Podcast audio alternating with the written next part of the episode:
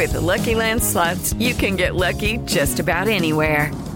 This is your captain speaking. Uh, we've got clear runway and the weather's fine, but we're just going to circle up here a while and uh, get lucky. No, no, nothing like that. It's just these cash prizes add up quick. So I suggest you sit back, keep your tray table upright, and start getting lucky.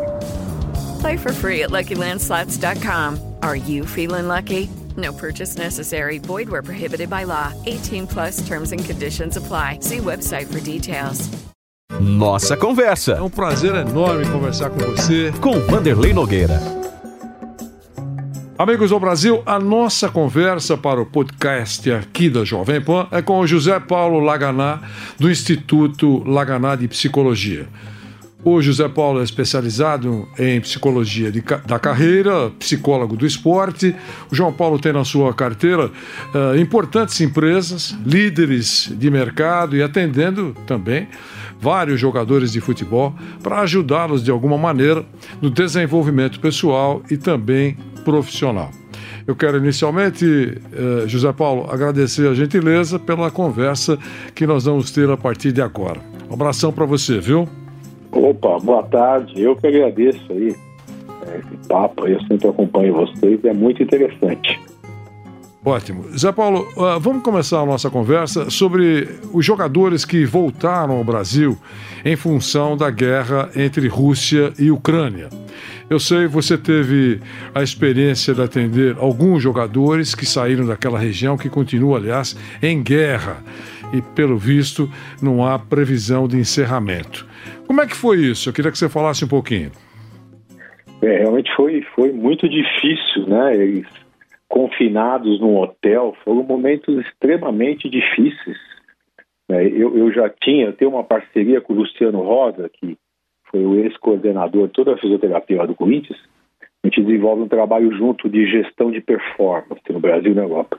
E o Luciano estava lá também na Ucrânia, ele atendia lá alguns jogadores, e quando começou a guerra, eu já estava em contato com ele, a gente começou a conversar muito e ver como é que a gente podia ajudar eles naquele momento a lidar com aquela situação.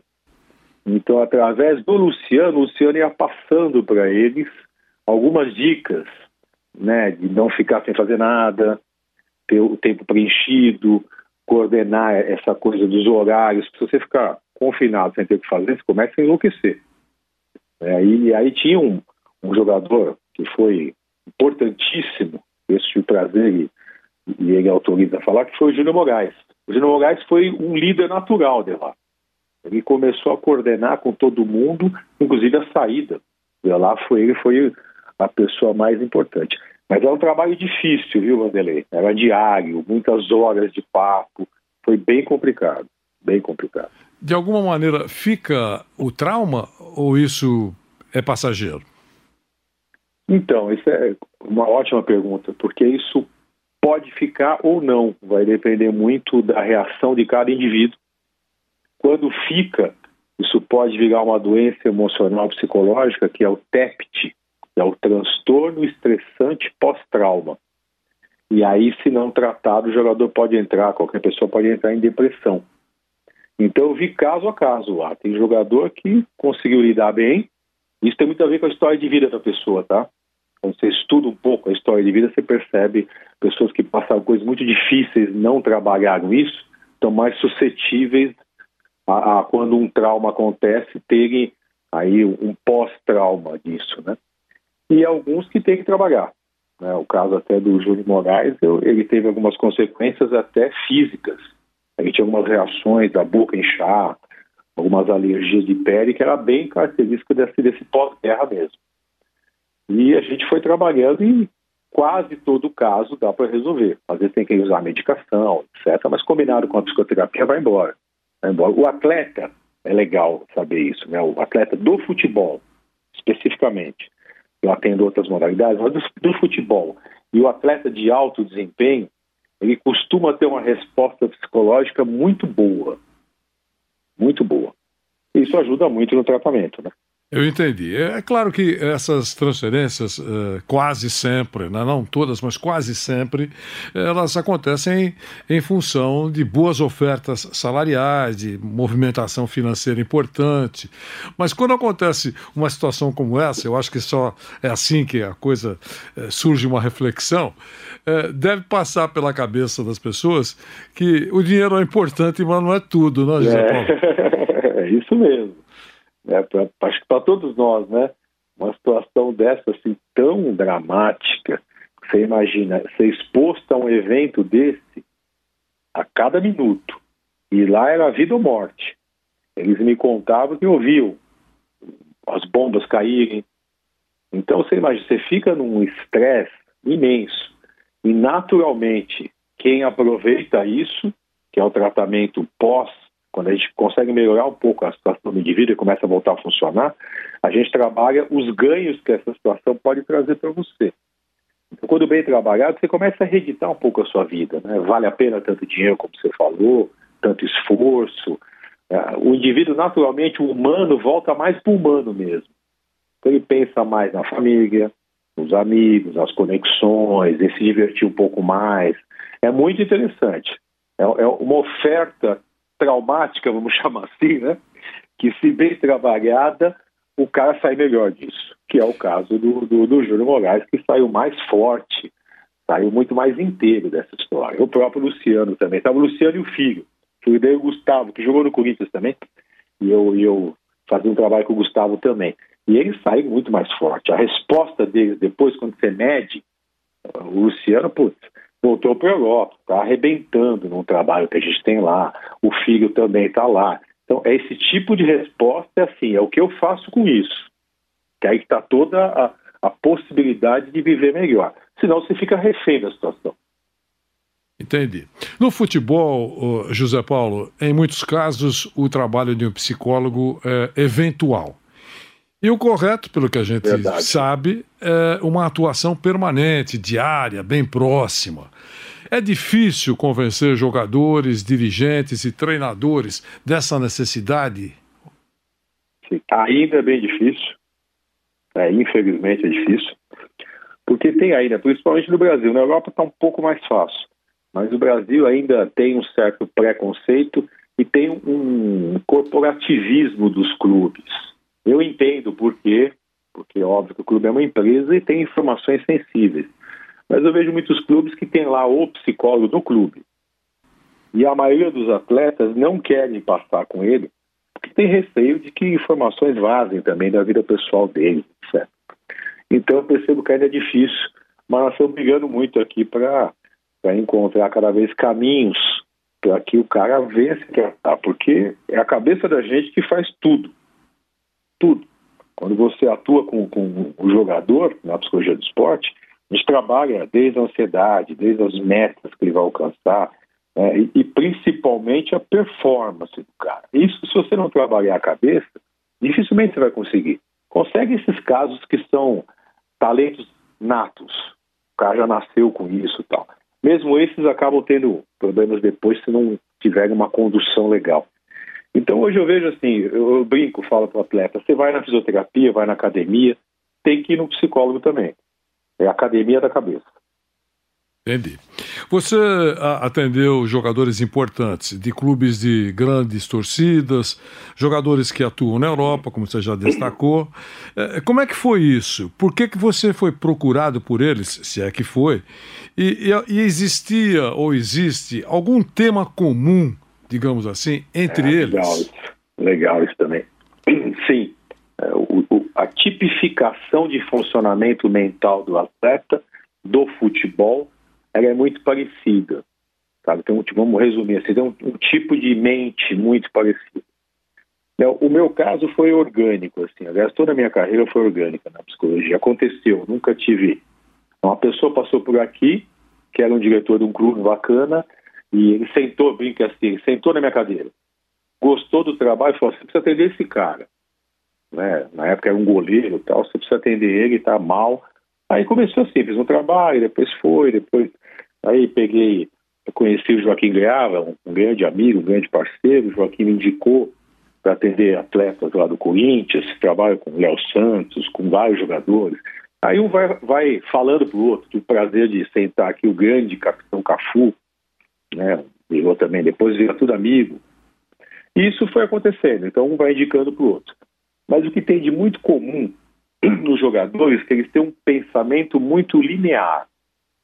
É assim, é, é papum, que faz muito sentido. É quase que uma inteligência, eu, inclusive eu estou estudando isso, é uma inteligência do futebol. É muito engraçado. Então, eu acho que como a resposta deles tem que ser muito linear, vem o estímulo, a bola. A resposta é sinestésica, é chutar, é defender, o que for. A mente deles também é assim em outras coisas. Então são, são caras muito papum, direto ao ponto. Isso que eu percebo muito, muito comum entre eles. Pressão uh, da imprensa, José Paulo, pressão da torcida, pressão por resultados. Como é que é isso? É muito sério isso. Nesse trabalho a gente trabalha, trabalha muito assim, vamos blindar a sua cabeça. O que, que é isso? Falou um pouco agora atrás. Eu não posso deixar que nada que seja externo me tire do meu foco. Qual é teu foco? O jogador é entrar. Né? O espetáculo do futebol ele acontece por conta dos gols. Então a gente tem que trabalhar com resultado. Se você é jogador, o resultado é fazer gol ou patrocinar para que seja feito o gol. A gente precisa de resultado nesse trabalho. Então todo o foco é, primeiro, não deixe se contaminar pelo time. Então se o time está mal, está numa bad, está ruim, não se contamine com isso. E tem exercícios para isso, tá? Tem trabalhos específicos. E também, que é muito importante que as pessoas esquecem, é que muitos atletas se contaminam pela euforia. Estão muito bem, fizeram um gol, etc. Os dois polos te tiram do teu foco. Se o teu foco é resultado e é performance, você tem que começar a não ligar muito para o externo. E a gente trabalha essa questão da imprensa, desde o que você pode e deve falar, o que você não deve falar para a imprensa, para toda essa, essa esse teu lugar que você vai ocupar, é muito importante que você tenha uma consciência da tua imagem, do poder da sua imagem. Eu estou atendendo agora um atleta lá da, vocês devem estar acompanhando o caso, do Naldo, que está na Turquia, e ele, uma situação extremamente trágica, perdeu um filho de três anos num acidente de automóvel. Né? Ele e a Juliana, a Juliana inclusive perdeu o pai. Né? Então você imagina para ele como é difícil lidar nesse momento e ainda está jogando futebol. Então, como ele já tem uma cabeça, o casal é maravilhoso, como ele tem uma cabeça muito boa, a gente deixou ele blindado de tal forma que ele vai jogar. Não é que ele deixou de fazer o luto, não. Ele jogou, porque era até bom ele dar uma continuidade, mas quando ele voltava lá para a família tal, ele vivia um pouco desse luto. É um trabalho também bem difícil, mas para o atleta, quanto mais ele tiver focado, mais resultado ele vai ter. Por isso que existe a concentração. Às vezes as pessoas não entendem. Ah, por que a gente concentra o atleta? Para ele não ter contato com o externo. Né? Porque se a mulher liga, se o filho liga com um problema, ele pode tirar o foco dele. Crises em clubes de futebol a gente tem acompanhado várias nos últimos tempos, né? E eu né? acrescento né? o trabalho preventivo da psicologia, eh, de alguma maneira pode definir um, um combate a, a, ao incêndio, pode apagar incêndios, José Paulo? Sem dúvida nenhuma, não só para o atleta, mas para a gente. Eu brinco aqui com os meus clientes e pacientes eu falo assim: que semana que você quer daqui para frente? Aí, como assim, doutor? Semana? Posso escolher? Pode. Você quer escolher essa semana bem ou você quer escolher mal? Putz, mas se acontecer uma coisa ruim, se você tiver escolhido viver bem, você vai lidar com isso de uma forma melhor. Se você escolher deixar acontecer, você pode ser pego de surpresa. Ou pior, se você escolher viver mal. Então, com essa, com essa construção dessa inteligência emocional que a gente trabalha muito, eu consigo deixar o indivíduo muito mais centrado nele e nas escolhas dele. Porque, Vanderlei, viver bem é uma opção. Viver bem é uma opção. Independe, inclusive, de dinheiro, independe de saúde, independe de um monte de coisas. Eu pego o paciente que está terminal e o cara resolve viver muito bem os últimos dias de vida dele. É uma escolha dele. Então a gente trabalha muito isso para deixar o cara mais forte, mais resiliente, mais escolhendo que as coisas acontecem. Eu tenho paciente que chega aqui e fala, nossa, eu estou tão mal, por quê? Ah, porque está chovendo hoje. Eu, como assim? Ah, está chovendo, tem trânsito, o tempo vai, vai piorar, vou, podem bater no meu carro. Entendeu? Quer dizer, ele escolhe olhar para isso e não olhar para eu estou vivo, eu estou bem, eu tenho outras coisas. Então é uma escolha que tem que ser feita diariamente por nós, seres humanos, para escolher viver bem. Então, nesse sentido, sim, a pessoa que está mais preparada, você vê atletas que lidam melhor com as adversidades, com as críticas, principalmente, que faz parte do jogo. A, a torcida, você sabe, a torcida vai para um lado e vai para o outro. Mesmo o dia que ela te ama, te odeia. Se você não tiver um pouco dessa resiliência, um pouco dessa inteligência emocional, você começa a, a ficar à mercê dessa maré. É um, uma, um tema que a gente trabalha muito é a regulação emocional, exatamente isso. Se eu consigo controlar as minhas emoções, eu consigo manter o meu foco e, consequentemente, a minha motivação. Então, sim, é muito importante. José Paulo, alguns jogadores, alguns treinadores têm dito ultimamente, a gente tem notado isso, que o tribunal das redes sociais é um tribunal cruel, né? O anonimato, a gente sabe, facilita e muitos se abatem profundamente por aquilo que chamam de perseguições. Isso tem solução? É, é um pouco do que a gente estava falando. Realmente a internet não perdoa e pior, faz estragos e às vezes depois não tem como você corrigir. Porque já é esse júri que você disse, ele condena em grande parte sem saber, sem ouvir, sem ter aí um vai, pseudo julgamento pelo menos, e vai condenando, porque isso vende muito. A, a mídia se abastece muito da desgraça alheia. É muito comum, né? A notícia ruim, ela vende. A notícia boa quase não vende. Então, na, na internet é a mesma coisa tem, tem condições de lidar com isso, faz parte desse combo, desse projeto de tratar-se 360 graus, né, poder ter sua cabeça bem focada, bem direcionada, conhecer um pouco mais de você, não só, a gente trabalha na clínica, não só também é, o atleta lá nas quatro linhas, a gente trabalha as outras partes dele. Você vai fazer no futuro quando terminar. Tem vários atletas que passaram por aqui que são hoje comentaristas de TV, né, que comentarista de esporte, montaram escolinha de futebol. Você prepara o cara para essa vida toda. Como é que está a relação dele, como é que está a relação dele com os amigos. Ele tem que ter uma construção dessas esferas, porque ele vai se sentir mais seguro. E aí, geralmente, essas críticas doem menos. Obviamente, você sabe, você subiu muito, se expôs muito, vai ter muita porrada, na, na, quase que na mesma frequência. Então também tem que ser uma escolha. Quanto eu vou me expor, se eu tenho condições de lidar com isso, que hoje os preços estão muito caros, é, e o quanto eu vou me expor necessariamente, falar mais do meu esporte, menos às vezes da vida pessoal, economizar mais da família, porque é muito difícil mesmo. Mas o segredo está, assim, Vanderlei, me, me permita, assim, mais no, no eixo de eu com eu mesmo, que é você se conhecer mais, se preparar mais, se blindar mais mesmo, porque críticas vão vir, não tem jeito.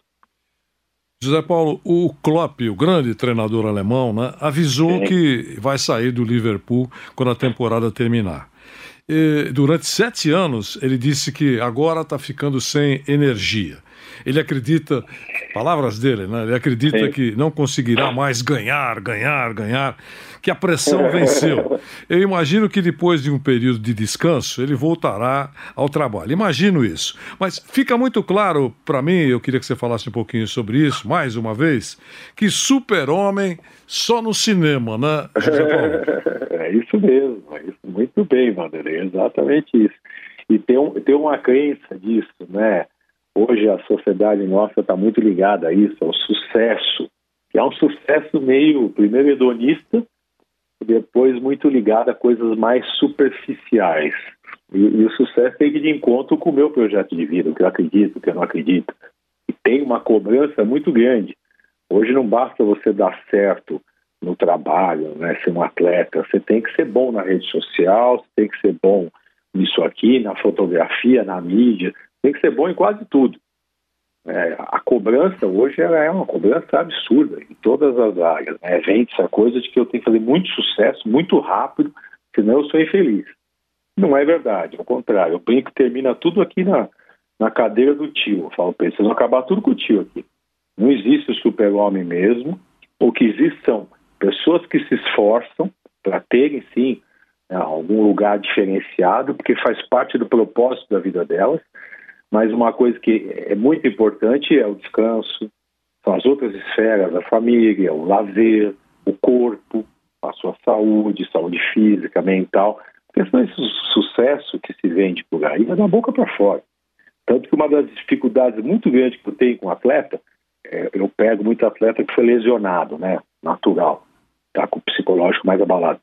Quando o cara volta, ele quer voltar com tudo. E aí tem dificuldade de fazer esse cara parar de jogar. Porque ele, né, o futebol também promove um certo vício. Né? Como, como o mercado financeiro tem um certo vício. Jogar te traz muita endorfina, dopamina, o cara fica muito animado, é, é muito excitante. Você já deve ter tido o prazer de entrar, né, no, pelo, pelo corredor, do, já subir com um atleta entrando em campo, às vezes eu era convidado para assistir alguns jogos pessoalmente, é uma sensação animal, né, 50 mil pessoas batendo palma, isso tudo contamina, o cara quer sempre isso, ele não quer sair disso. Então é muito difícil fazer com que a pessoa pare Fala, agora tem que descansar, fica aí no banco, relaxa para você ter energia. Tanto que o meu trabalho que eu faço com performance, meu trabalho é focado nisso. Eu, eu saio um pouquinho do, do convencional, eu acho que o futebol está é, tá mudando muito e acho que falta uma, uma leitura nova desse novo atleta. Então eu trabalho assim, hoje se você pegar um jogador de ponta, pega um jogo dele inteiro, 90 minutos, realmente de performance, o máximo que ele joga são cinco minutos. Não passa disso. Então o que, que eu faço? Eu preparo o atleta para esses cinco minutos, que é o máximo que ele vai dar de si mesmo.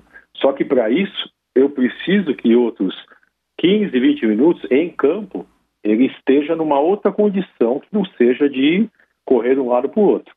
Porque senão o corpo dele não aguenta. E esse cara de performance, a cada quatro, cinco jogos que ele jogou assim, eu tenho que tirar ele e pôr ele no banco. Porque senão o corpo arrebenta e a cabeça pifa. Que é o que você está falando. Então não tem jeito, né? Você vê os, o pessoal aí com burnout, etc. Não adianta, não tem segredo. Se eu esforçar meu corpo, pega um carro e bota lá 200 por hora, pode ser o melhor carro do mundo. Se você ficar com ele é, seis horas andando, vai estourar o motor.